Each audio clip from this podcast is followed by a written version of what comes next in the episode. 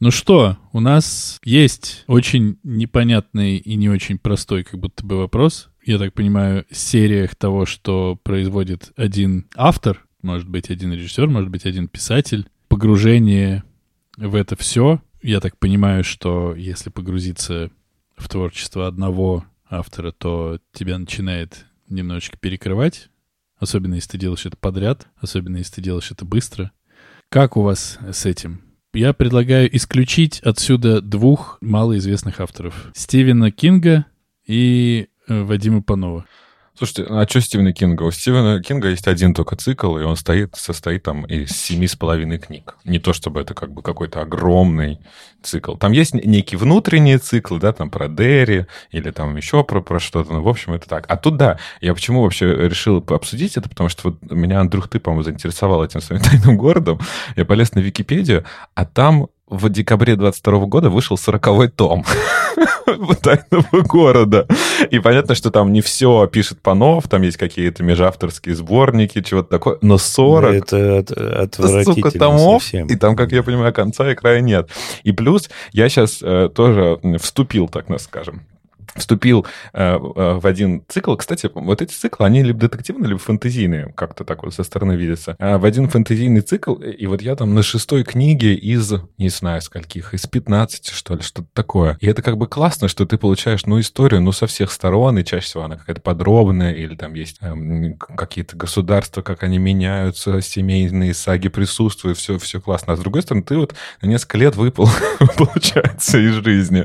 Поэтому не, не до конца я ясно, как к этому относиться. В общем, я обожаю огромные циклы. 20 э, томов, супер, надо брать. Но 40 — это, конечно, уже too much.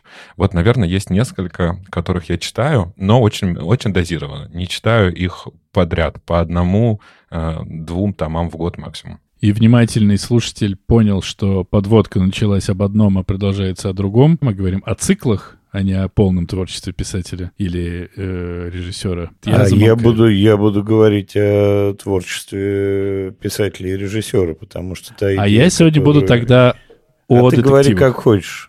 Да вообще как хочешь. мне как раз было интересно пообсуждать про цикл. Это все понятно. Они есть какие-то читать. И смотреть интересно. Какие-то вызывают мучительную скуку. Например, «Звездные войны». Все цикл, весь цикл, если смотреть. Вот. А интересно, конечно, вот мне, по крайней мере, было там, взять писателя. В свое время я первый, кого я, значит, так взял в оборот. Это был Антон Павлович, наш дорогой Чехов. Я прям первый том, второй том, третий том, четвертый том. Но к четвертому тому крышечка начинает, конечно, подкипать уже, вот, поддергиваться, потому что, да, там все разное. Это, в общем, не Панов, где один, одни герои, и все идет одно за другим.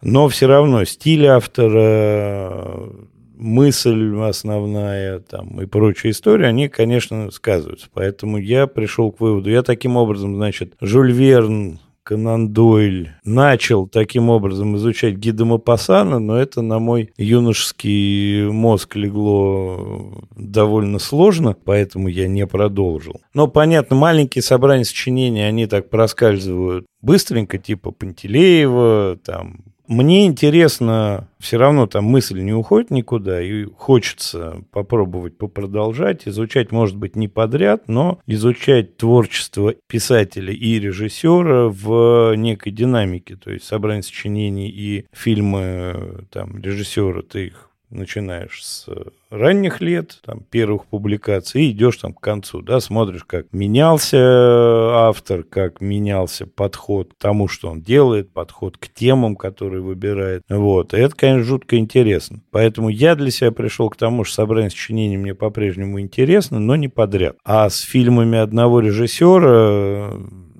тут сложнее. Раннего сложно выковыривать, как правило, если там какой-нибудь такой Но у них, у, них у всех что-то раннее, э, как-то сложно доставаемое. Но мне нравится наблюдать за одним автором. Вот. Классно, что, правда, мы с двух сторон, с разных сторон подошли к разным темам сегодня. В общем, я что хочу сказать. Я, у меня есть несколько любимых писателей, о многих я рассказывал, там, Ружди, Ирвинг, Набоков. Я их очень люблю, я хочу прочитать все их творчество, и я также дозирую и читаю не одного, эм, не больше одного произведения в год, потому что все же как бы там есть лимит, да, по, по этим произведениям. Но я, честно говоря, Андрюх, это интересная мысль у меня не было, я, я как-то порефлексирую. Никогда не читал их по порядку, да, по мере там выпуска этих книг. Я просто читал то, что сейчас мне это интересно, что, что, что есть под рукой. Но ни, никогда, да, не смотрел на это с точки зрения там эм, изменения тем э, или роста таланта, роста мастерства. Это интересно, надо, может быть, попробовать. Я не знаю, я, наверное, не фанат. То есть э, осознанно я, наверное, не буду этим заниматься, что типа вот я сяду и начну, потому что но это не обязательно книги, там же и фильмы еще. То есть вот режиссеры тебе не интересно так покрутить? Не знаю, Тима Бёрд, Бертона, э, Ингри, Ингри Бергмана. Ингри? Ну, Ингри Шухера, Шухер Бергмана. Шухер Бергмана, да. Я вот слушал вас, и я понимаю, что, ну, во мне это внутренний какой-то протест вызывает. Я не могу, на самом деле, нормально даже посмотреть э, какие-нибудь там подборки фильмов, которые надо посмотреть, типа 100 лучших фильмов или там самые знаковые фильмы от немого кино к не немому кино, у меня, видимо, как-то рассеивается внимание. Мне интересно посмотреть то, что мне интересно, а не то, что надо. Как будто бы немножко теряется радость ну, мы уже год ведем подкаст, поэтому знаем, что теряется радость от просмотра и от прочтения. Поэтому если тебе, если тебе хочется посмотреть несколько фильмов режиссера, то это клево, ты смотришь. Но потом выковыривать его там дебютную короткометражку, которую он снял где-то там на тапок, и думать, видно ли, что вот он такой станет или нет, это как будто не, не настолько интересно. Притом есть на Ютубе канал, который наполнен, по крайней мере, по-моему, его, по-моему, закрыли, этот канал. Но, в общем, он существовал с дебютными короткометражками больших режиссеров. Там были, ну, все Ноланы, там были Тарантины, Спилберги, все... Короче, кто только нет, как говорит Артур. Вот это само по себе посмотреть интересно. Но с этого начинать такой, ага, все. Сколько он снял фильмов? 28? Ну, до свидания всем на месяц я с вами прощаюсь. Нет, не могу. Не знаю. И единственный режиссер, которого я так посмотрел, точнее, фильмы, которого я посмотрел все, это, конечно, Тарантино. Но как будто бы он все для этого сделал очень равномерно их выпускает. Нумерует практически. Нумерует. Знаешь, когда они закончатся, когда полностью, да, продакшн остановится. Все нормально. Вот только Тарантино. Ты знаешь, у, у Тарковского, кстати, тоже не так много. Или как раз-таки этот самый Эдипа кто снял? Бертолуччи. Пазолини. Да? Пазолини. Пусть Пазолини все-таки. Бертолуччи Короче... пусть снял чего-то другое, да. Конформиста. Пазолини тоже, по-моему, изучать достаточно легко, потому что у него тоже, по-моему, немного фильмов. Ну, как будто бы... Ну да, а вот в Аллена не будем изучать. Нет, не будем. Я так э, читал... Как, как там? Воннегута Курта. Курта? Курта. Сколько там было книжек? Пять или семь у него в собрании сочинений. Я штук пять прочитал. И вот как-то больше не хочется никогда. А во, я вспомнил еще одного автора, которого мы, по-моему, прочитали подряд всего. Луис Ламур называется вот 150 томов у нас было, вот 150 томов мы прочитали. Короче говоря, после того, как подкасту год, подкаст начинает сам у себя подворовывать темы. У меня просто вся голова в флешбеках. Мы все это уже говорили. Слушай, в разных разгонах. Мы можем сделать вывод, по-моему, такого еще не было, что у нас Андрюх, он запойный. ну, он, он может, видишь, начать с первого тома до 150-го, с первого сезона по десятый, просто как бы не поднимая себя со стула. Это, вот он так любит. Я дозирую все он это, бы, потому сука, что... так деньги зарабатывал, блин. ну, не сразу строилось. А Дэн вообще у нас без а, а, аддикции. Получается так. Я не знаю, что это за слово, но мне кажется, тебя обидели как-то, нет? В общем, я буду считать, что нет. О, а что это за слово-то? Вы мне объясняйте тупенькому. Ну, я типа без, без привязанности какой-то. А, все. Не я, абьюзер, я абьюзер это выучил только-только с вами. Да, абьюзер плюс И дикция равно аддикция.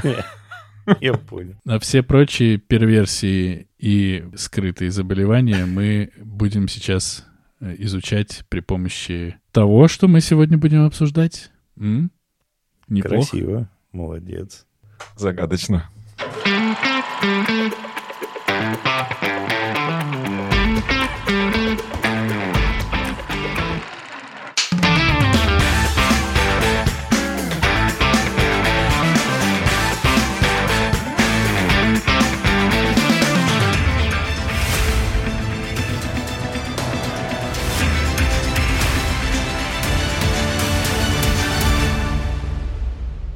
Всем привет! Это подкаст «Экранизировано». Здесь мы обсуждаем книги, которые стали фильмами, и фильмы, которые когда-то были книгами. Каждую неделю один из нас выбирает фильм, который мы будем смотреть, и книгу-первоисточник, которую нужно прочитать. Кино должны посмотреть все, а книгу должен прочесть выбравший. Но могут и остальные. Очень важно. Обсуждаем мы все и со всеми спойлерами. Меня зовут Денис. Я недавно познакомился с девушкой, и как положил ей свой телефон в сумочку, но ничего из этого, кажется, не вышло. Меня зовут Андрей, и раньше я очень любил зимнюю дорогу. А нас зовут Артур. Еще было такое, я люблю кофе три в одном, но решил, что совсем guilty pleasures не буду, не буду признаваться. И мы думаем, как все это начать сегодня, да? Сегодня мы обсуждаем книгу и фильму. Книга у нас была написана. Если я правильно нашел, узнал, посмотрел, вышла она в 2016 году. Написал, кстати, написал или написала? Написал. Написал ее Иэн Рейд, Рид, Ред, Райт, как правильно? Рейд. Мы сегодня обсуждаем книгу, которая называется «Думаю, как все закончить», которую написал Иэн Рейд в 2016 году. А в 2020 году Чарли Кауфман снял одноименный фильм с Джесси Племенсом, Джесси Бакли, Тони Колетт и Дэвидом Тьюлисом в главных ролях. За предоставленное нам всем, нам, я говорю о себе, всем удовольствие или нет, отвечает Артур. Артур, думай, как все это пересказать. Спасибо. Думаю, я справлюсь.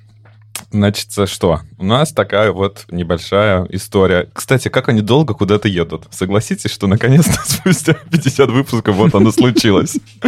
Э, э, у нас э, главная героиня, девушка от лица, которой идет все повествование, едет со своим бойфрендом в гости на знакомство с его родителями. Пока они едут, они ведут всякие околоинтеллектуальные беседы, рассказывают друг другу какие-то случаи жизни. Мы также узнаем, как они познакомились. Оказалось, что она была со своей подругой в баре. В этом баре происходила какая-то викторина, и вот она за соседним столом увидела своего будущего бойфренда, которого зовут Джейк, и вот они как раз на этой викторине познакомились. А, вот мы немножко знаем о том, чем они занимаются. Например, Джейк, он очень какой-то умный ученый, работает в лаборатории, и вот пока они едут, например, он проводит ей какую-то такую интересную виртуальную экскурсию по своей лаборатории, как будто бы она к нему пришла в гости на работу. Параллельно мы видим такие небольшие ставки, которые написаны курсивным текстом, беседуют двух человек, э, из которых вообще черти что можно понять, конкретно ничего.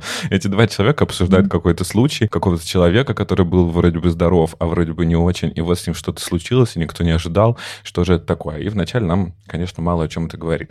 Также мы узнаем, что нашей э, героине звонит э, загадочный абонент, который чаще всего молчит в трубку и оставляет ей голосовые сообщения. И самое странное, что он ей звонит с ее же номера. И вот такие звонки в том числе раздаются, пока э, они едут в машине. Но самое главное, что всю дорогу наша героиня думает о том, что она очень хочет закончить эти отношения, потому что ее бойфренд, он вроде бы прекрасный, умный, интересный, но она понимает, что вряд ли у нее с ним сложится, и, конечно же, проблема не в нем, а в ней, и вот она все никак не знает, как даже об этом поговорить. Наверное, уже сейчас это некрасиво делать, надо будет этот э, разговор начать после того, как они съездят к родителям. За окном идет снег, который обещает превратиться в какой-то снегопад, но они продолжают ехать по каким-то тихим э, дорогам, им практически не встречаются другие машины, э, с каких-то главных дорог они сворачивают на маленькие проселочные дороги, и в конце концов приезжают в дом родителей. Это очень странный дом, в котором не светится ни одно окно, только одно, точнее. Э, они выходят из машины, но вместо того, чтобы идти э, к родителям, Джейк предлагает показать э, ей территорию их фермы. Так они заходят в овчарню, смотрят, какие там прекрасные овцы живут. Кстати, я вот в детстве всегда, всю жизнь, да, что в детстве, практически до настоящего момента думал, что овчарня — это не там, где овцы, а где овчарки. Вот, тоже для меня... Так и есть. Небольшое. А это просто сарай какой-то с овцами. Абсолютно. Вы не понимаете. Вот, потом э, говорит, а еще у нас жили свиньи, и показывает местечко э, такое примято от, от свиней. Но их пришлось убить, а, потому что э, их э, скушали немножечко опарыши заживо, поэтому папка что их застрелил, чтобы они не мучились. В итоге они заходят в дом. А, дом тоже какой-то не самый обычный, он полон антикварной мебели, каких-то э, интересных безделушек, и родители к ним никак не выходят. Вот, в конце концов, все же они все наконец встречаются за столом, и у нас происходит тоже достаточно странная встреча. Это не самая обычная мама с папой. Мама первым делом сразу э, признается в своих каких-то болезнях, что она плохо слышит, что у нее есть какие-то там другие э, болезни и синдромы. Они играют в какую-то очень странную игру. Мама просит нашу главную героиню, девушку, изобразить Джейка. Джейк изображает ее. То есть вот все время какое-то непонятное такое мистическое настроение здесь присутствует. В доме также есть подвал загадочный, э, в который э, наша героиня спускается и видит там странные картины. Мне нравится, что ты это называешь мистической атмосферой так красиво эту атмосферу сложно было, конечно, по-другому назвать, да. А, вот, спасибо, что перебил. В подвале а, она видит странные картины. А, на всех картинах нарисован практически один и тот же сюжет, нарисован тот самый подвал, и все время какая-то странная фигура в центре всего этого. И также на картине обязательно присутствует маленький ребенок. В конце концов, они все же заканчивают этот прекрасный ужин, уезжают домой, начинается снегопад, но они решают заехать в какую-то такую небольшую кафешку, которая еще работает в это время, чтобы купить себе мороженое. В итоге они покупают себе лимонад. Это тоже кафешка очень странная, там работают какие-то три девушки, э, и одна из этих девушек э, говорит нашей героине, что она очень переживает за нее, переживает за вас, и вообще надо э, что-то ей с этим делать. Они едут, лимонад им в итоге не нравится, он липкий, он сладкий, он начинает таять, Джейк бесится от этого и хочет найти срочно помойку, чтобы все это выкинуть, но, конечно же, помойку не найти нигде, поэтому он вспоминает, что здесь за углом есть его школа, в которой он учился, поэтому давай заедем в школу, и в этой школе мы найдем как раз мусорку, где все это можно выбросить. Они приезжают туда, да, выбрасывают эти чертовы стаканы, Джейк внезапно выключает машину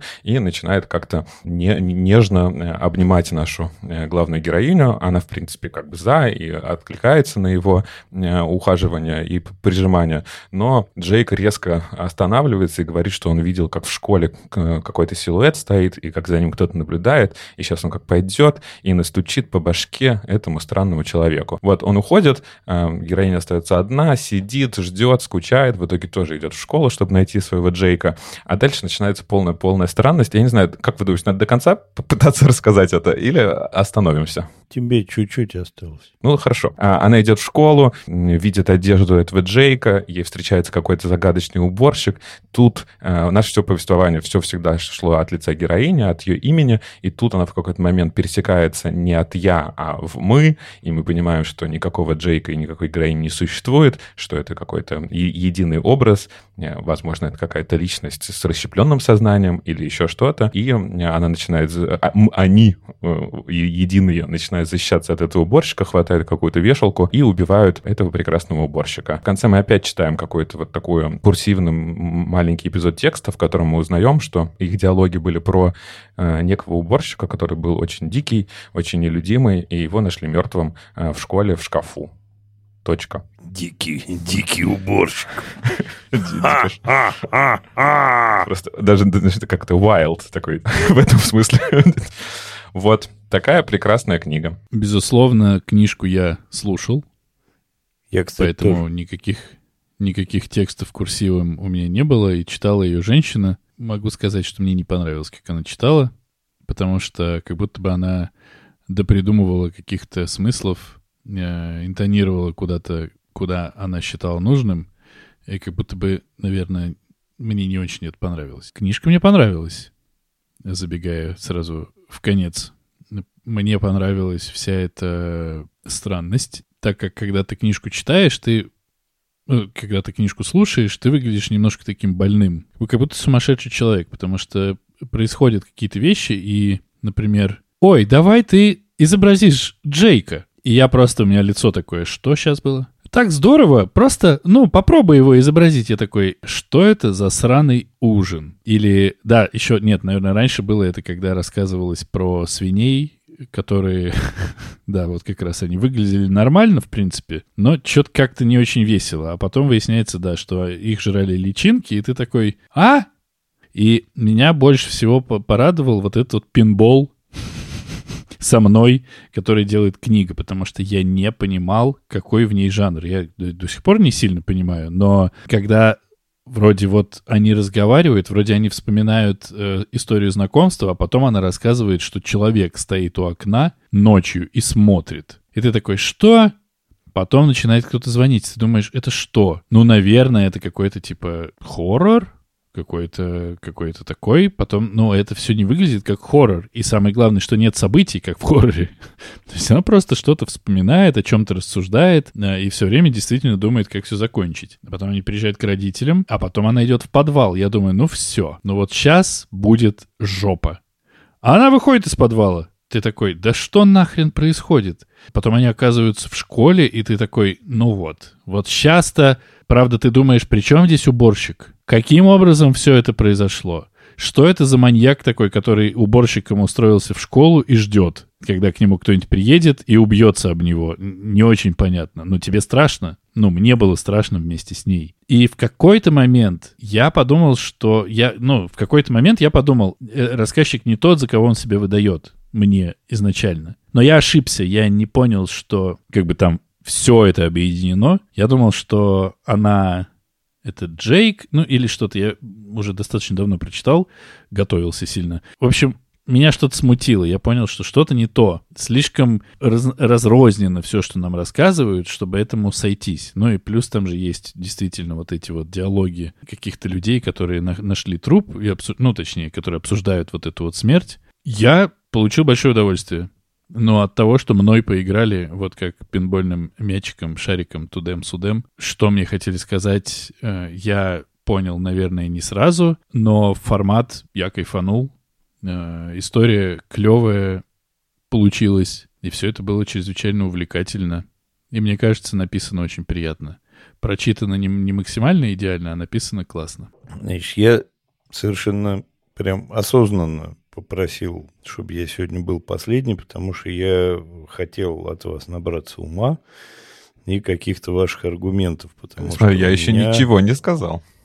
Ну, ты рассказал о, о книге уже, ты там каких-то смыслов напихал и каких-то мыслей. А я тоже слушал, мне очень не понравилось это чтица. Это прямо вот... Но в майбуке, к сожалению, не было печатной версии, а искать еще мне было лень. Я ее поэтому прослушал. Она вообще никак... Вообще не Максим Суханов нифига. И, в общем, такого удовольствия я не получил. И в моменты, про которые там рассказывает Дэн, что ну вот сейчас уже у меня было основное желание, ну вот убейте ее, пожалуйста, или сделайте с ней что-нибудь плохое. Ну давайте уже все это закончим. То есть у меня название книги, вот всю книгу, оно у меня прям было в голове. Я хочу это все закончить. У меня не, не легли диалоги. У меня, ну, а что говорить, если мой любимый момент и мой любимая часть этой книги, потому что ну, в каждой книге ты можешь найти себе любимую часть, это рассказ про этих свиней. Потому что он яркий, хороший, такой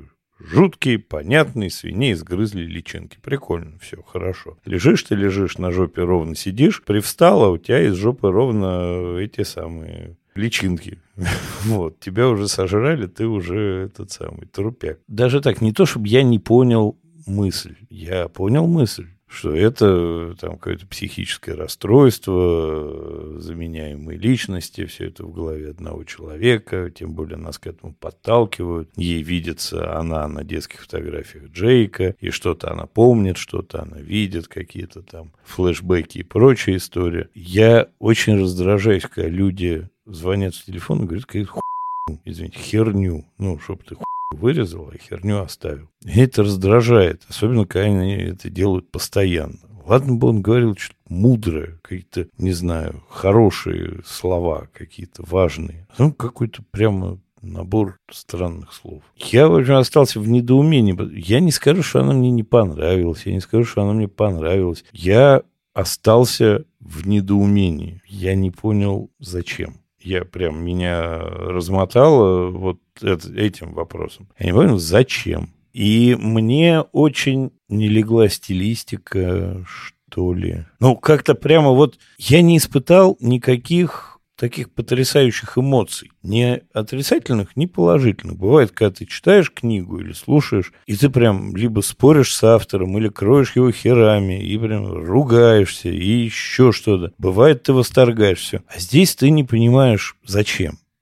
Я, когда э, выбирал эту прекрасную э, книгу, я, конечно, ориентировался на фамилию Чарли Кауфмана, которую я просто обожаю и думаю, ну, наверное, здесь будет такой же. И вот я начинаю читать книгу, и я вообще не понимаю, что за херня сейчас происходит. У меня были абсолютно те же мысли, да, на которых ты говорил. Это что вообще за жанр? Это ужасы, это как бы триллер. Мало того, что, да, вот есть какие-то все время такие мистические места, в которых, очевидно, что-то должно произойти, и какой-то бабайка выскочит из-за угла, а он не выскакивает. Так еще я там все столько всего напридумывал, может быть, сам все усложнил. Сначала я решил, что никаких родителей нет. И вот силуэт мамы на втором этаже, которая как бы машет им рукой, ну это же, я думаю, это же психа. Ну там нет никакой мамы. Но он же посадил там какое-то чучелко и сам э, из страны приливов и из психа. И там же сейчас что-то произойдет. А нет, вот они, родители. Да, немножко странноваты. Но у кого родители не выбирают, что называется. Мало ли у кого что может случиться. Потом появляется вот этот загадочный брат. И я думаю, ну я теперь точно все раскусил. Брат и есть уборщик. То там уже давно пошел по как бы ролики все уже закатились куда не надо. И вот брат возит ему жертв в школу, где он с ними расправляется. А школа вот такая в глуши, уже не работает. Там-то все и происходит. А потом я получаю вот немножечко вот как бы Билли Миллигана в конце. Поэтому мне очень понравилась э, книга по атмосфере, потому что мне реально было, ну, наверное, страшно это сильное слово, слово но немножко как бы неприятно, боязливо все это читать, потому что таких моментов и, и, и ружей понавешено, конечно, изрядно. И это было прям очень интересно интересное удовольствие. Я не могу вспомнить вот э, прям книги, в которой было страшно мне. Фильмы такие есть, а вот книг таких не было. Но другой вопрос, что я не читал прям как бы намеренно никаких именно вот таких книг ужасов. Стивен Кинг все же не, не совсем, да, ужастики пишет. Может быть, у меня нет, нет достаточно опыта. Поэтому мне понравилось те, те чувства, которые я испытывал. Понравилась история, но мне не очень понравилась развязка. Я так до конца по книге и не знаю, что произошло. Это реально а, уборщик, и у него в голове еще две другие личности. Это он все как бы придумывал, непонятно мне до конца. Поэтому книга чисто ужасы и, и, и триллер. У меня есть вопросы к переводу. Может быть, я опять загоняюсь, но меня так, например, смутили вот эти овцы, которых они описывают, да, там вот есть два маленькие, две маленькие, кто там, ягнята, а, а, овечки, э, которые возле этой овчарни лежат, и они называются скелеты.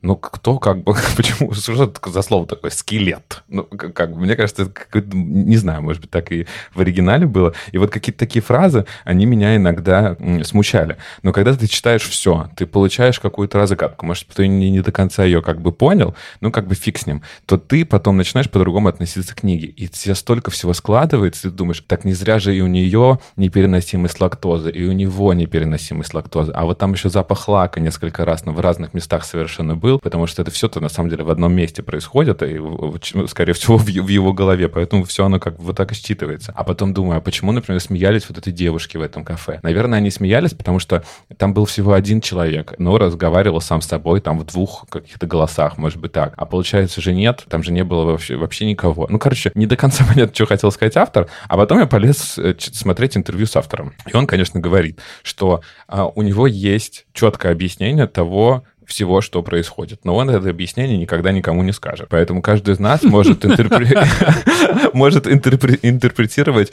все так, как считаем нужным. И любая наша интерпретация будет верная, потому что как бы условно правильно нет. А еще что меня заинтересовало, в тот день буквально, когда мы с вами сделали вот этот, я сделал этот выбор для нас, появилась новость, что э, буквально через пару месяцев выходит экранизация другой его книги. Она называется «Враг». Э, там будет играть наша подружка с вами э, Сирша Ронан и Пол Мискаль. Короче, там тоже, опять же, какая-то история про двух людей, пару, и вот в эту пару вмешивается кто-то третий, там еще немножко космос будет задействован. Видимо, это какая-то популярная тема. Но, видимо, автор тоже пользуется популярностью. Вот э, «Враг» — это его третья книга, и получается уже вторая экранизация. Я доволен, короче. Все, к чему я наболтал сейчас. Я параллельно читал совершенно удивительную книгу, от которой невозможно оторваться, на совершенно ужасную тему. А книга называется «Кролиководство» Киршенбаум, Бини Киршенбаум. Это книга о женщине, которая страдает клини... хронической клинической депрессией.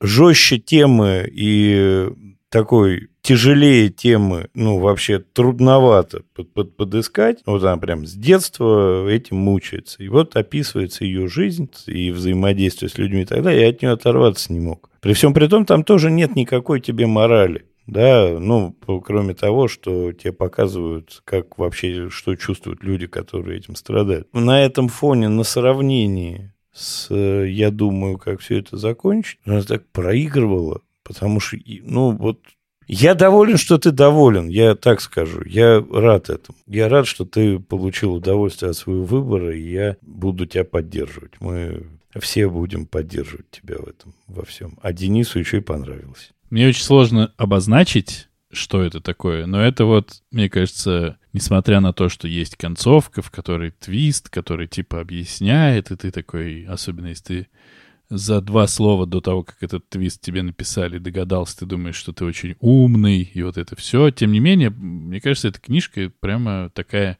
у меня она так сложилась, непонятно, но жутко интересно. Это какой-то такой предмет, который ты, который тебе нравится, но поставить его некуда, он ни к чему не подходит. Я не уверен, что я хотел бы читать еще какие-то книги этого автора, несмотря даже на то, что он пытается к нам попасть в подкаст, написав, ну вот, новую и что снимут фильм. Да, и можно вот. ждать от Артура подлости, очевидно, совершенно. Можно, от Артура всего можно ждать, слава тебе Господи. Но я максимально не пожалел, что ее прочитал. И вот у нас э, в чате крестной матери классно обсуждают, что для кого эта книжка. Во-первых, конечно, для Чарли Кауфмана это хороший ответ. Ты читаешь, читаешь такой, я ни хера не понимаю, я ни хера не понимаю. Твист, ты такой, я понимаю. И потом ты как будто бы хочешь действительно отойти назад и еще раз посмотреть, что ж там было. Потому что ты видишь, что действительно все намеки, все вот эти штучки, дрючки, все как бы вешаются по ходу повествования, и потом оно складывается. Угу. Ну вот... Э, а, а, абсолютно. Я даже, ну, я, конечно, не перечитывал, но немножко, да, пролистал, потом перечитал вот эти все диалоги э, курсивные, как раз и там все становится понятно. И еще мне понравился твист, мало того, что сюжетный, но и твист названием. Да, если думаю, как все закончить в самом начале, мы просто думаем про как она мечтает отношения прекратить, а в конце mm-hmm. эта цитата о том, как он хочет закончить со своей жизнью. И то ли он попросил кого-то убить, то ли сам это сделал, это как бы и непонятно, но вот этот да, твист э, с, с названиями тоже дополнительно такой добавляет какой-то оттенок. Вот, думаю, можно, можно это закончить и перейти к фильму.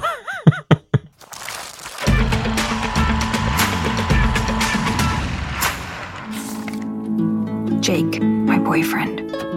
It's snowing. Winter is coming in. We have a real connection. A rare and intense attachment. I've never experienced anything like it.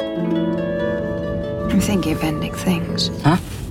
What? Did you say something? I don't think so. Weird. Я сначала хотел вас спросить, за что вы любите Чарли Кауфмана? Досрочный ответ. Э, спасибо, что ты спросил. У меня был готов сегодня большой спич, и я думал его убрать немножко в э, дополнительные минуты. Но раз ты спросил, Андрей, я тебе отвечаю. Я обожаю Чарли Кауфмана. Понятно, что все мы известны его, э, наверное, самые такие основные работы. Это э, «Вечное сияние», чистого разума или быть Джоном Малковичем. Но вот, например, смотрели ли вы адаптацию? Я вам должен рассказать. Про- простите, оно напрямую относится к экранизациям. Я даже почему... Я вам в самом начале, когда мы придумывали название подкаста, я предлагал тоже слово «адаптация» именно благодаря этому фильму. Дальше послушайте, о чем фильм. Чарльз Кауфман является сценаристом. Основано на... А, сейчас не про фильм. Происходил реальный случай. Был какой-то мужик, который был огромным экспертом в орхидеях, и он помогал индейцам находить редкие орхидеи для изобретения наркотиков. И мечтал найти какую-то редкую орхидею-призрак.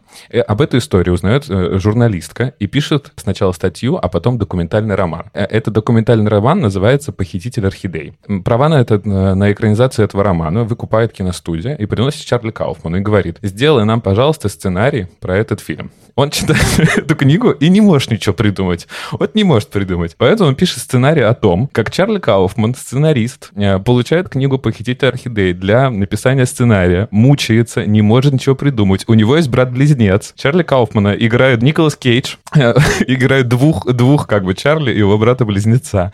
Как он мучается, как он ничего не может придумать, как он встречается с, с писательницей, которая играет Мэрил Стрип. И потом чуть-чуть затрагивается э, тема из «Похитителя орхидей». Ну, просто настолько он переворачивает жанр кино, это просто как-то не укладывается в голове. Еще у него есть э, роман, который называется «Муравейчество». Если кто-то любит вот такие странные вещи, так как люблю их я, обязательно читайте. А «Муравейчество» — это что-то 800 страниц, переведенных, кстати, э, Алексеем Поляриновым и Сергеем Карповым, рассказывает нам о неком кинокритике, которого зовут Розенберг. И он все время подчеркивает, что вообще-то он такой вот современный. У него была афроамериканская девушка, и он, к сожалению, не еврей, но он ко всем очень хорошо относится. И он узнает о существовании некого загадочного фильма, который снимали на протяжении, по-моему, что-то 90 лет. Длится этот фильм что-то 90 дней. Он его смотрит и случайно уничтожает. И потом вся книга строится на том, что он пытается найти, вспомнить все вот эти 90 дней этого фильма. И там начинается просто вакханалия. Роботы-трампы. Он попадает к настоящим муравьям. Короче, психодел невозможный. Я обожаю Чарли Кауфмана. Надеюсь, я тебе ответил на твой вопрос. Это круто, это круто. Дэн, а ты как? Не, ну потому что для тебя у меня есть ощущение, что Чарли Кауфман должен быть ролевой моделью. То есть это сценарист, который писал, писал, писал, и потом сказал, так, нахер. Вот и сценарист теперь буду, и режиссер. Он как режиссер снял три фильма, да? Он как режиссер а, не, Об одном из них я точно расскажу в дополнительных минутах. Простите. Вот его же. Да, вот нашего Артура. Я, я, я почувствовал, что мы обсуждаем космическую Одиссею. И это Денис орет, да. Я смотрел только «Быть Джоном Малковичем». Причем я смотрел «Быть Джоном Малковичем», когда существовали видеопрокаты. Я взял кассету, посмотрел этот фильм и сказал, какого хера это все вообще существует. Отдал кассету, и больше с Чарли Кауфманом никак не взаимодействовал. Он, может, и может быть для меня э, ролевой моделью, но no, no, no, no. И «Вечное сияние чистого разума» я как не могу посмотреть, так и не могу посмотреть. Я не знаю, почему. Это вот мы когда-то обсуждали, где-то касались этого, что, э, например, я не мог вечность целую прочитать «Хроники Нарнии», потому что что за обложка дурацкая? Ну вот, вот такого же уровня. Я знаю, что это прекрасный фильм, я знаю, что и там и Джим Керри, и, и Кейт Уинслет, все это чудесно, замечательно, прекрасно. Ни хрена не могу посмотреть. Я тебе советую прям посмотреть адаптацию. Она реально про муки э, работы сценаристов. Гениально. Э, просто, просто к разговору про адаптацию мы, видимо, не будем пересказывать, думаю, как все это закончить. Андрей, красавчик. Ну что, теперь точно к рекомендациям. Да нет, теперь к фильму. 90% фильма проходит в автомобиле, который, скорее всего, никуда не едет, а его очень хорошо обдувают а снегом со всех сторон и отрабатывают дворниками. Учитывая, что он снимался полтора весенних месяца, то это, скорее всего, самый очевидный вариант. Собственно, все основное время, за исключением трех эпизодов, как и в книге «Ужин э, в семье, кормление мороженым и э, это самое, там не лимонад, а мороженое, и сцены в школе. Все остальное время они едут в машине и разговаривают. Разговаривают странным образом. Она как бы разговаривает то в себя, то в него, то есть то нам дают ее мысли, которые она озвучивает. То есть это даже не то, чтобы вариант озвучки, вот, а просто мы слышим, что она проговаривает про себя, а потом она что-то говорит ему. У них максимально странные диалоги. А вся конверсия Царьградск-Хренват примерно та же самая, дом, улица, фонарь, аптека. Только ведут они себя несколько по-другому, выглядят несколько по-другому, и характеры у них э, вот внутри этой сложной комбинации расположены чуть по-другому. В начале фильма нас до начальных титров угощают кадрами, как же это рекламы какого-то, видимо, психотерапевта, э, рекламирующего услуги не, не Слушай, ну, я понял, я понял, что это заставка одной из киностудий. Я не понял. Оно так ложится в этот фильм, что прямо Э, может, это из заставки на студии, я прямо специально потом отматывал, потому что, ну, она какая-то такая психологическая. Но, наверное, из заставки на студии. Семья Джейка выглядит там несколько по-другому. Там не такие милые э, мам, папа, как в книге. Они максимально странные, максимально отбитые какие-то. Они максимально непонятно себя ведут примерно все. Да, там все базовые э, события напиханы, но и не напиханные. И вроде бы зачем-то он там кормит маму и демонстрирует какую-то сыновью любовь. Собак там какая-то появляется. Не рассуждай, пересказывай.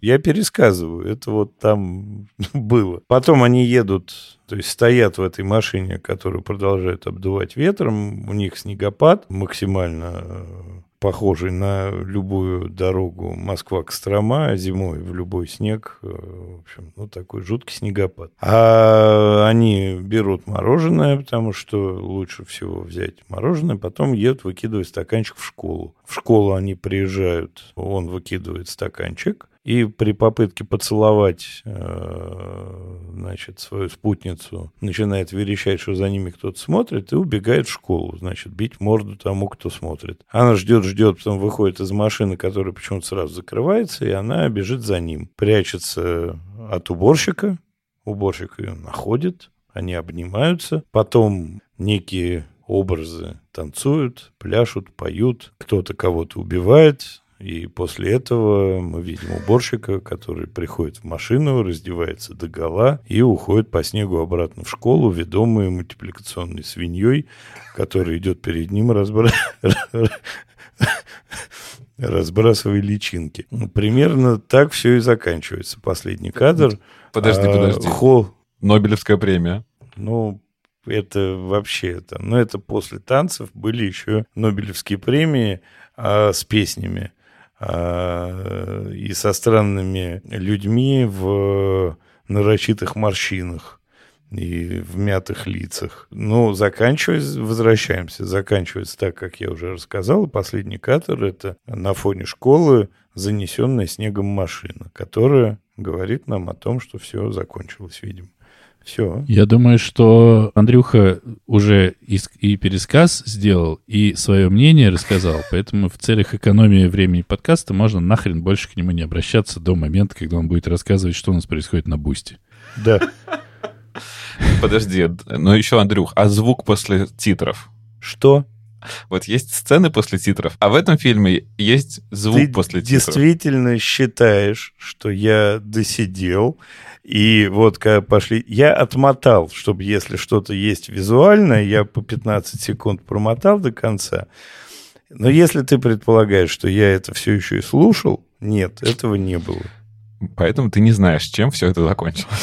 А я расскажу об этом позже. Дэн, давай ты сначала. Дэн, у тебя сегодня такой день. ты сегодня не последний. Что хочу сказать. Это какое-то волшебство, этот фильм. Потому что ты смотришь и испытываешь, вот, э, ну, во-первых, ты читаешь, ты понимаешь, что там все будет как говорится, не так однозначно. Вот эта книжка — это та самая книжка, после которой я подумал, черт, блин, нахрен, как я хочу посмотреть, как это можно было снять. Его в момент, когда они едут в машине, тяжело смотреть. Но не потому, что это плохо сделано, или не потому, что машина не едет, и Андрюха разгадал, а потому что у них супер круто, и ты понимаешь, что это неплохо, а классно сделано вот эта вот атмосфера между ними. Это вроде как бойфренд и girlfriend, они вроде как вместе, но ты понимаешь, что они, в принципе, ну, как будто бы не могут быть вместе. С Джесси Племонсом как будто бы не хочется быть вместе, потому что он, в принципе, выглядит опасным, больным типом каким-то, в плохом смысле этого слова. Он какой-то такой максимально стрёмный. Он все время на нее смотрит и такой, типа, чего? Так как ты читал книжку, ты начинаешь сразу смотреть, как их снимают. Их снимают чаще всего не вместе. То есть там прямо разрезается кадр, мы видим только кого-то одного из них. Их как бы отделяют друг от друга. Ты на это все смотришь, и поэтому тебе очень легко проталкивают тебе, невнимательному зрителю, очень легко проталкивают смену одежды, вот это вот э, изменение цветов и всего прочего. Потом тебе э, читают очень долгий, очень сложно воспринимаемый на слух текст вот этого вот стиха, который придумала Люси. Тебе вот элементарно вешают ружья, тебе все вот говорят, сейчас, сейчас, погоди, погоди, погоди. Ты приезжаешь домой к родителям э, Джейка, и там, ну, это просто, я не знаю, если это не счастье, то, что там происходит в этом фильме, я даже не знаю, что счастье. Потому что, когда они ходят по дому, и он орет родителям, ну, вы где? Они такие, сейчас, ну вы где? Они такие, сейчас. Ну вы где? Они такие, сейчас. А потом приходит собака, и я просто все, мое сердце абсолютно отдано этому фильму, потому что собака, которая бесконечно отряхивается, вы же видели, она просто бесконечно отряхивается. И они такие, что? Прямо внутри фильма, что? Она такая... По-моему, это дико смешно. Ну, а когда выходят мама с папой, это просто ну, я не знаю, опять, вот, э, на мой взгляд, у фильма в принципе-то высокий уровень. Но когда вот ты видишь этих двух людей, просто какое-то волшебство уже было, восторг я уже говорил, э, кайф, да, вот кайф я еще не использовал из своего богатого словарного запаса. Как играет батя, как играет мама, которая типа... Если что, дорогой наш слушатель, э, который не видит, что сейчас происходит, Андрей отодвинул от себя микрофон, он, тебе, и он заслушивается, просто... он боится как бы словечко пропустить из твоей речи. Он выдернул провод уже. Короче, шутки, эти, этот смех — это постоянная атмосфера какого-то вроде бы фильма ужасов, но не фильма ужасов, потому что они как бы перешагивают грань фильма ужасов, и они просто в, катятся в какой-то охренительный абсурд. И потом, когда она поднимается в комнату к Джейку, и когда Джейк... Блин, ну типа, вот вам фраза. «Э, Джейк, пожалуйста, уже поедем. Когда она стоит и смотрит в окно, и когда она вообще начинает говорить о том, что ей надо ехать, потому что у нее завтра много работы, и там метель, и он с отцом, и всем говорит, что э, у меня цепи есть, все нормально, на колеса повесим цепи, и все, все будет хорошо. И потом она отворачивается от них, поворачивается, их никого нет, и она кричит, Джейк, надо ехать. И он откуда-то из глубины дома орет, у меня есть цепи! Ну, блин, это вот просто одно к одному складывается в такую тягучую, но при этом настолько кайфовую. Я даже не знаю, это, это не только атмосфера, это вообще все. И это дико красиво, конечно. Это просто дико красиво. И вот когда она приходит к нему в комнату, ты уже официально понимаешь, что это все части одного. А когда она приходит в школу, я, видимо, буду бесконечно говорить, когда она приходит в школу, и начинает общаться с этим уборщиком. Ну, какой уборщик чудесный. Ну, он же просто замечательный. И он говорит, да я вроде никого не видел. Ну, здесь все хорошо. Вот это все. А потом выстрел в голову, спину, не знаю, жопу. Это танец с убийством, с ленточками, которые убитый молодой человек в этом танце из себя выкидывает, показывая, что из него хлещет кровь. Во-первых, это дико красивый танец. Во-вторых, это все просто, ну, типа, тебе рассказывают историю, и так это делают, что, опять, ну, не оторваться.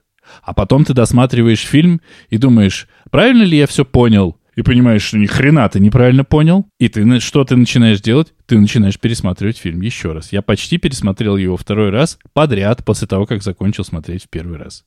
Настолько, по-моему, это абсолютно великолепное кино. Первое впечатление сказал. Думаю, закончил. А, я присоединяюсь к многим твоим словам, постараюсь не повторяться. Моя первая как бы мысль была, вот я прочитал книгу. Для меня это книга ужасов, триллер. Думаю, Чарли Кауфман, ты что делаешь? Это зачем? Это настолько как бы не твой жанр, куда ты пошел? И потом я смотрю этот фильм. И, конечно, я тоже в, в диком восторге от него. И мне бы хотелось, чтобы я не читал книгу перед его просмотром, потому что ты сразу уже понимаешь, что да, он сохранил не только основные сюжетные линии, но и, скорее всего, сохранится твист. Мне очень интересно, взял ли он специально Джесси, как бы Бакли и Джесси Племонса на главные роли? Ну, как бы, как еще более, да, вот э, нам бы вот так вот подчеркнуть, чтобы как бы взять э, двух актеров с одинаковыми именами. Если это совпадение, то это, наверное, еще круче э, вдвойне. Конечно, я еще хочу отметить все культурные отсылки, которые здесь есть. Они, с одной стороны, нам говорят про того самого уборщика, в жизни которого не было ничего, кроме смотрения телека, чтения книг и просмотра фильмов, но вот это вот разгадывание вот этих пасхалок, это тоже отдельное удовольствие. Что-то я гуглил, я, например, ну, я вообще не силен в, в мюзиклах, я могу сейчас, как Джесси Племонс, начать перечислять те, которые я знаю, но я не силен, честно говоря.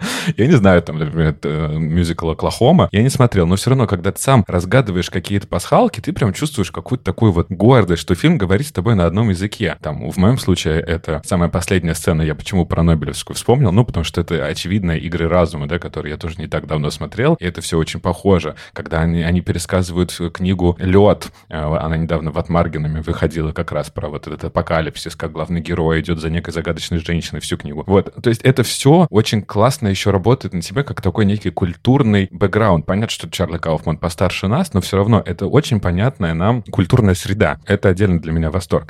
Потом, один из самых моих любимых моментов, это, конечно, вставка вот этого телевизионного фильма и посреди фильма врубить на весь экран титры окончания фильма и написать, что режиссер Роберт Земекис, ну это же просто какое-то э, чистое удовольствие. И мне кажется, это такая шутка, такая игра вообще со всем кинематографом и со всеми зрителями. Просто вот такая небольшая шуточка. Все, фильм закончился. Ну, и еще Земекис себе снял. Это, конечно, восторг. Все мультипликационные вставки. А, вот эта песня Талси Таун, да, вот это где они место, где они мороженое покупают. Я тоже стал гуглить. Я решил, что, может быть, это опять какой-то американский, э, мы просто не знаем этого, может быть, там где-то существовал такой мультик, или э, э, это закусочная существует, ее нет, и в титрах даже написано, что песню, конечно, написал сам Чарли Кауфман, но вот это постоянное, короче, то, что ты гуглишь, это прям отдельный для меня восторг. Там много еще других культурных отсылок, и Дэвид Фостер Уоллес, и тех, которые я не разгадал. В титрах можно многое почерпнуть, много можно еще найти просто в интернете, много ответов содержится вот в этой комнате, Дэн, ты упоминал, да, когда она поднимается в его комнату, видит. Комнату я всю дорогу останавливал и пытался там рассмотреть. Там есть и нечто, наше любимое. Э, да, ну, короче, много всего есть. Наверное, отдельно скажу еще про родителей. Тони Калет — это просто какое-то великолепие. И э, Дэвид Юлис — просто лучшие, лучшие. Все, что происходит, э, это очень-очень круто. И теперь сейчас попробую закруглить свои вот это брыжение слюнами сейчас, слюной. Здесь, на мой взгляд, более понятная мораль которая мне ближе и мне откликается. То есть, как бы, как я себе, да, понял этот фильм, что мы реально видим все воображение бедного одинокого уборщика, у которого жизнь не задалась. К сожалению, как я понимаю, она не задалась в том числе благодаря деспотичным родителям, а, с которыми он не смог сепарироваться. И все мы это как бы видим, что он все время был с ними, для них, а, болели, еще что-то. Это не единственная причина, но его жизнь как бы не задалась. И он все, все время это в своей голове прокручивает. Он вспоминает родителей в разном возрасте. Он все время думает, в какой момент он должен был наконец-то завести себе девушку и прийти с ней. В какой момент это было бы удачно. И как будто бы нет никакого момента вот этого удачного. Поэтому вот эта мысль про одиночество человека, про человека одинокого, но это не значит, что бедного как бы культурно, как-то очень резонирует со мной. Она мне понравилась. И, Дэн, ты еще упомянул про то, как меняется одежда. У нее меняется имя, а у нее меняется профессия. Короче, это такой, такой глубины, не в плане глубины морали, а в плане вот глубины э, приемов фильм, что его точно хочется посмотреть второй раз, я брыжу восторгом. Я не уверен, что вам будет интересно слушать, чего я могу сказать на эту тему. Мы уж решим. Ты скажи сначала. Настолько глупо в наших обсуждениях я себя не чувствовал никогда. Не, именно не, не глупым себя чувствовал, а Просто я чувствую себя глупо. Я смотрел какой-то другой фильм. Может, правда? У меня, кстати, был такой один случай. Ага. Ну вот я слушаю вас, я читаю чатик, как все в восторге, как ищут все эти смыслы, хотят пересмотреть. А я пока хочу только забыть. А я еще А не потом созрел. пересмотреть. Артур тоже хочет забыть Подожди, и пересмотреть. я пока только хочу забыть. Меня, я боюсь, что я запомню, что я хочу забыть. Андрюха, прикинь, ты такой забыл, пересмотрел, такой, сука, как же это плохо, а, и опять начал забывать, забывать. И так каждый раз. А об этом фильм «Вечное сияние чистого разума». Пожалуйста, посмотрите. Подожди, подожди. Он мне не понравился ни почему вообще. Ну, просто, наверное, так бывает, что вот фильм прямо не зашел. И вот с самых первых минут он в меня не зашел. Причем я его сначала смотрел с субтитрами, и у меня примерно взорвалась голова на 20-й минуте вот этого монотонного текста с двух сторон, безэмоционального, кто хочет закончить, кто хочет начать, куда они едут, кто они такие, как они познакомились. Я только что это слышал в книжке. Тут мне ровно то же самое пересказывают, только на фоне снега через окно машины. Я причем даже не хочу сейчас ничего комментировать, потому что я не хочу спорить с вами, и у меня нету точки зрения. Я не хочу говорить вам, что вы не правы. Не, вы очевидно правы. Вы посмотрели охеренное кино, а я посмотрел какую-то херню. Видимо, бывает. Вы вообще все молодцы. Вы видите эту... Я не вижу ничего из всего, что вы... Я не вижу этих кайфов вообще никаких. То есть я чувствую себя прямо вот глупо, да, когда ты пришел куда-то, где... Ну-ка на Всем- стрелку с, э, с ножом пришел. Не, это-то нормально как раз. Когда ты приходишь куда-то, где все на своей волне, они С волынами. там разговаривают о чем-то, там смеются своим шуткам каким-то, а ты сидишь как дебил и не понимаешь, они все о чем? А перед тобой жопа э, старого мужика обвисшая, все, на фоне свиньи еще. Все. Вот это самый яркий кадр, да? Ну, я его запомнил. И Они ехали-ехали в машине, а потом жопа мужика.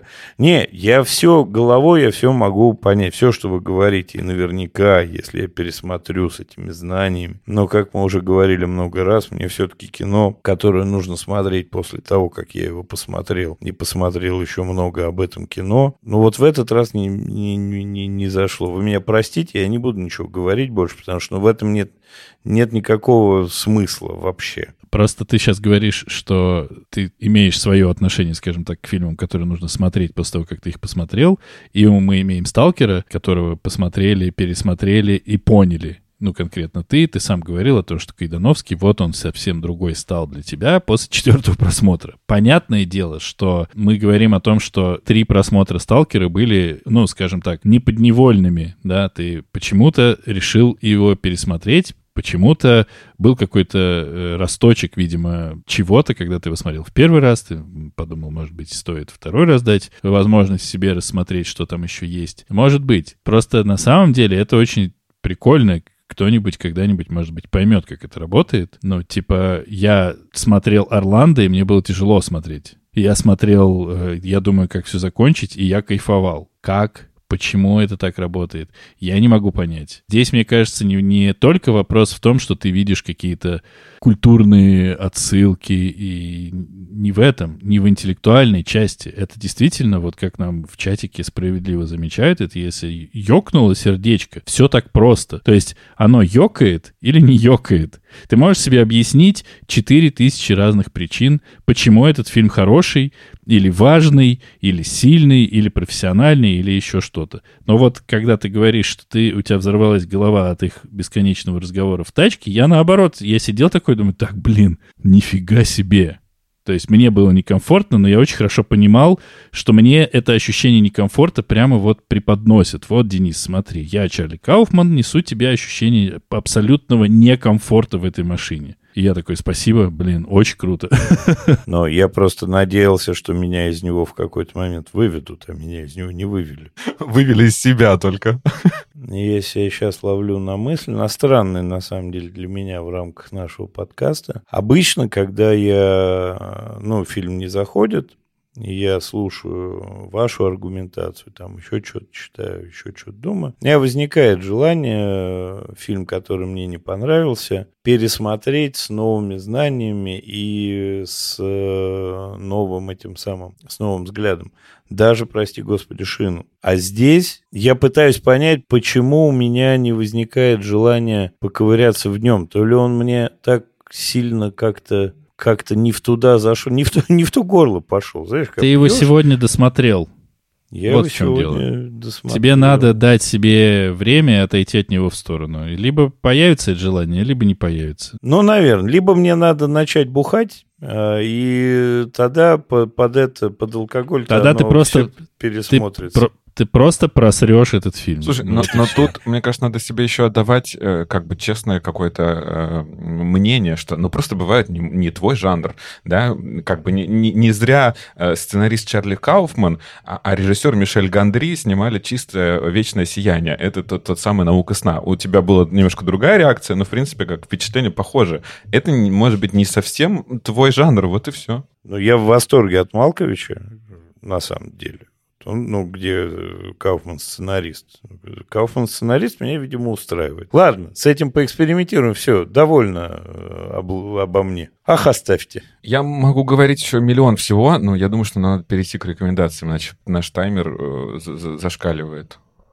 А, я очень много всего еще ничего не, сказ не сказал. Я посмотрел интервью, э, такой паблик-ток между э, Иэном Рейдом и Чарли Кауфманом. Я посмотрел интервью с, с Джесси обоими, с Калет, очень много всего. Мне много чего хочется на, на, на, еще поговорить.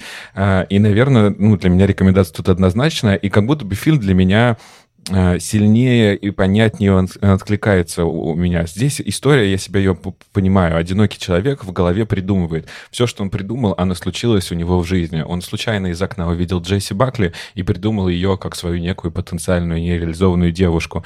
Э, э, эта история как-то мне, мне очень понятна. Это не триллер и не драма. К сожалению, мы все наспойлерили и, наверное, лишили главное удовольствия этого фильма. Но как будто вот здесь есть два удовольствия. Сам сюжет и вообще вот сам, сама вот эта вся обертка. Поэтому, конечно, смотрите обязательно Чарли Кауфмана. В, в моем внутреннем рейтинге вырвался опять на, на, на первое место книга. Ее тоже можно почитать. Она читается легко и динамично, но это совершенно другой жанр. И точно не читайте и не смотрите э, это подряд. Я хочу почитать у этого автора вот книгу «Враг», и, может быть, выбрать ее для какого-нибудь нашего следующего выпуска. Книга, конечно, никакой не ужас, не ничего такого ее кайф в том, что она тебя швыряет тудем-судем, и ты не понимаешь, кудем она тебя и, и судем она тебя кинула. Она хорошая, она классная. И вот э, я уже говорил, это такой неуместный предмет. Классный неуместный предмет. Но он классным, классным не перестает от этого быть. Надо еще раз сказать, классным.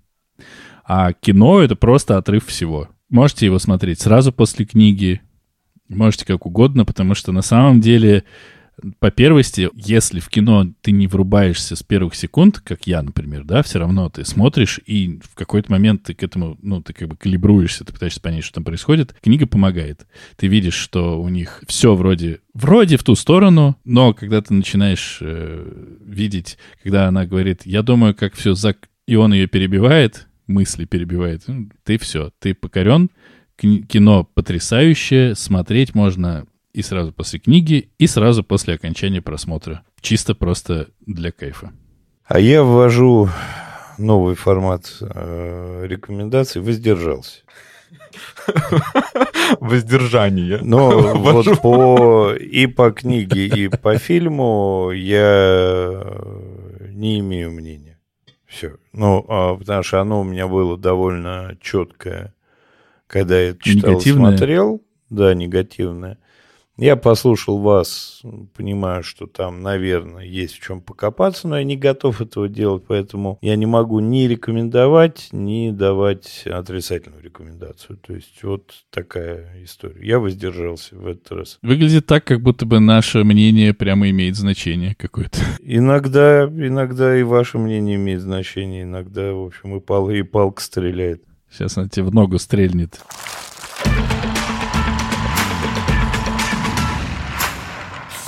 Наши слушатели в нашем подкасте часто упоминают некую классику, которой не хватает в нашем подкасте. Но классика, она бывает совсем разная. Классика, она бывает зарубежная, а бывает и нет. И меня почему-то кажется, что когда наши слушатели говорят о классике, они-то чаще всего имеют в виду зарубежную классику. А я не хочу зарубежную классику. Я посмотрел, там выбор богатый, можно много чего экранизировать. У нас же есть время до следующей записи, да? Есть.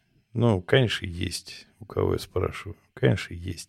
Мы будем смотреть советскую экранизацию русской классики. В эпизодах в этом фильме играли Олег Басилашвили, Виктор Гоголев, Любовь Соколова, Николай Бурляев, Павел Кадочников, но даже Никита Михалков был в эпизодах. В ролях в этом фильме Глеб Стриженов, Евгений Стеблов, Евгения Глушенко, Николай Пастухов. А в главных ролях Авангард Леонтьев, Елена Соловей, Андрей Попов, Юрий Богатырев, Олег Табаков.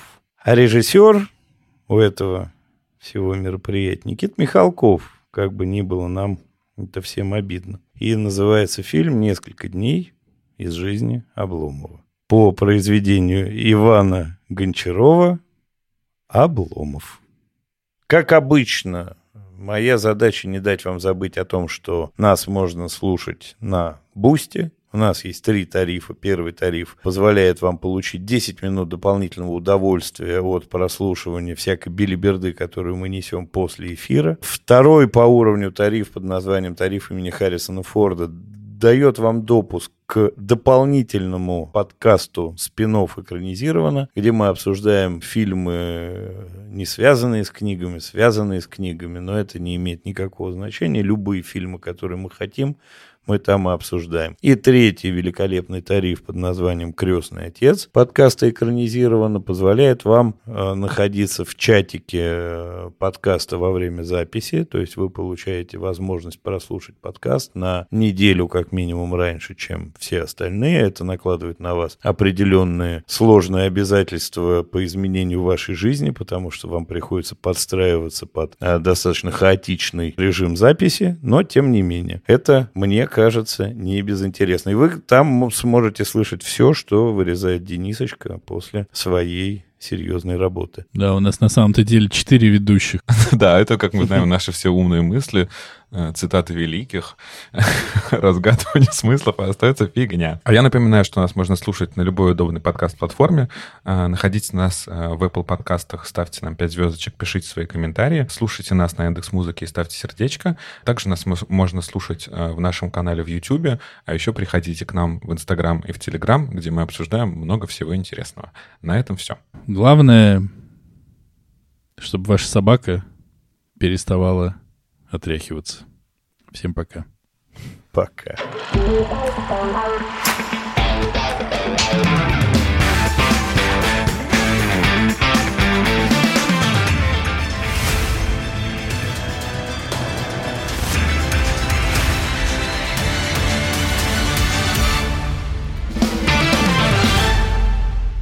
А меня... Ой, тьфу, сбился. А, а нас Меня зовут Тур. Ну все, все, помолчи. Райт а... это Рита. Рита Райт Ковалева. Никого больше. А в 2020 году написал... Сука! можно не фонить, сука, когда я говорю? Что-то там... Так.